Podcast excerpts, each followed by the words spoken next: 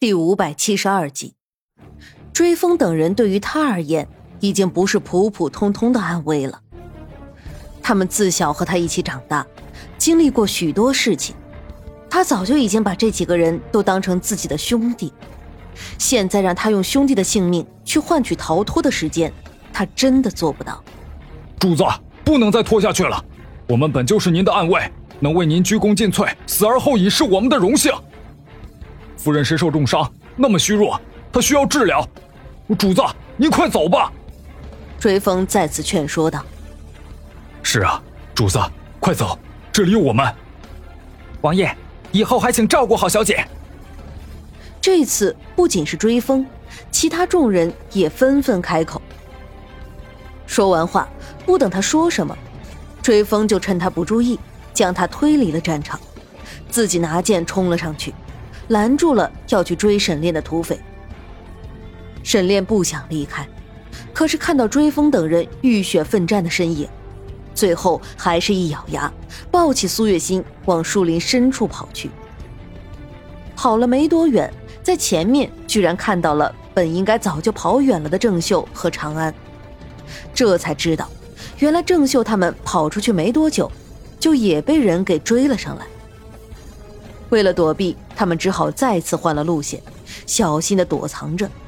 却是没想到，这胡乱换的路线居然和沈炼他们的路线重合了。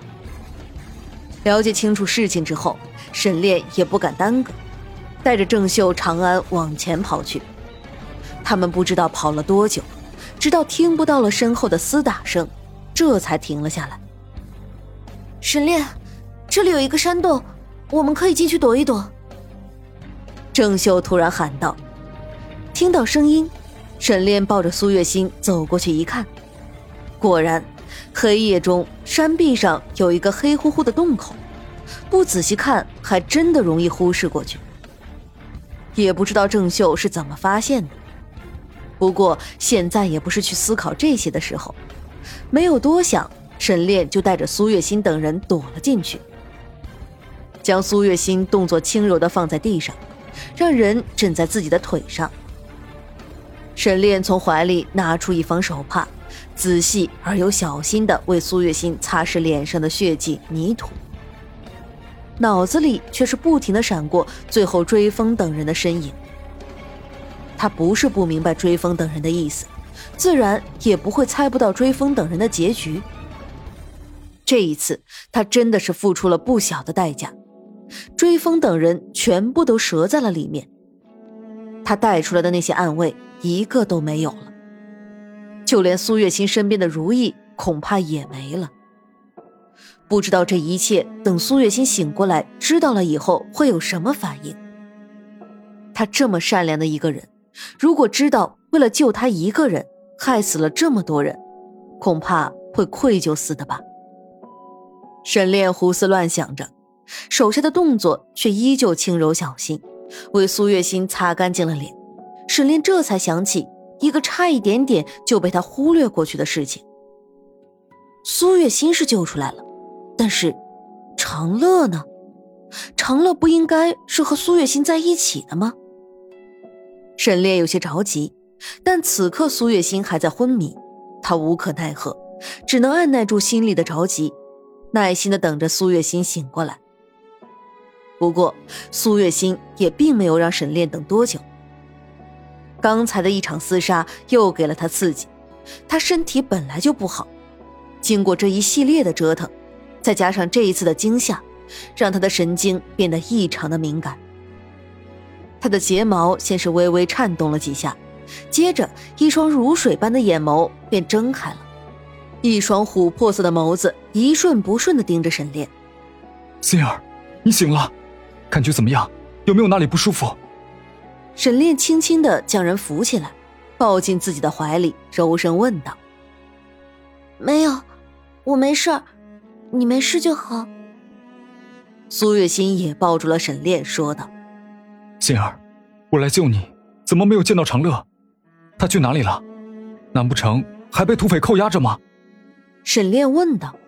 “长乐，对。”长乐，沈炼，长乐不见了，他走丢了，啊，怎么办？都怪我，我不知道，我被他们关起来了。我不知道他们是怎么看管长乐的，居然让他走丢了，怎么办？长乐，我的长乐。听到沈炼提起长乐，苏月心这才想起自己的女儿被人带走之后就不见了踪影。等他询问的时候，那群人就搪塞他。后来还是他偷听到长乐走丢了，据说还是在后山。这里他好歹也是自己一个人过了几天的，自然是知道一些情况的。这里平常看着没有事情，可是有时候深夜里还是会有狼群出没的。长乐那么小，也不知道他怎么样了，有没有出事儿。长乐虽然不是他的亲生女儿。却胜似亲生女儿。他也一直都是把长乐当成自己女儿来照顾的，否则的话也就不会当着京月只是提了一句要将长乐带回京家，他就被气吐血了。沈炼听到他的话，脸色微微一变，却没有像苏月心一样慌张，而是将有些疯狂的苏月心一把按进了自己的怀里。没事的，长乐吉人自有天相。不会有什么事情的，何况他那么聪明，不会有事的。沈炼说着，实际上这话说出来，他自己都不信。长乐再聪明，也是一个孩子，还是个女孩子。面对这里如此恐怖的情形，能不害怕吗？现在也过去了那么多天，也不知道长乐还在不在人世了。不过，不等他们再说什么。山洞外面突然传来一阵细碎的脚步声，不像是人类的，倒像是什么群居动物。沈炼比了个噤声的手势，自己拿着一把剑，悄悄地走出了山洞。山洞外面静得可怕，突然，从山洞旁边传来一声咆哮，啊！接着又是几声咆哮。沈炼的瞳孔骤缩，借着月光，他看得清楚。此刻山洞外面围了不少的狼，正绕着山洞周围转圈圈。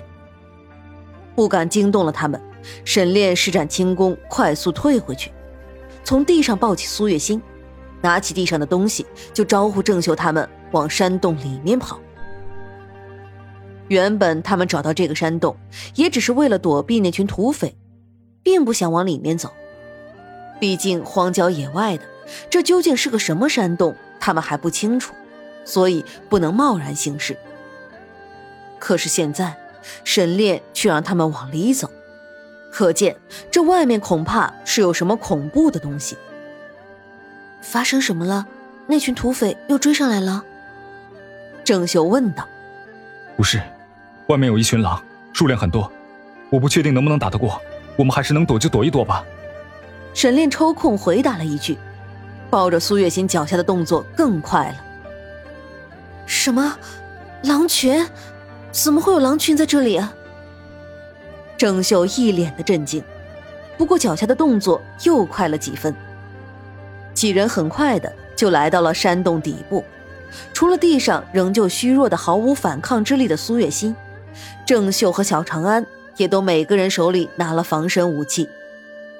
沈炼更是拿着剑站在前面，戒备的看着山洞。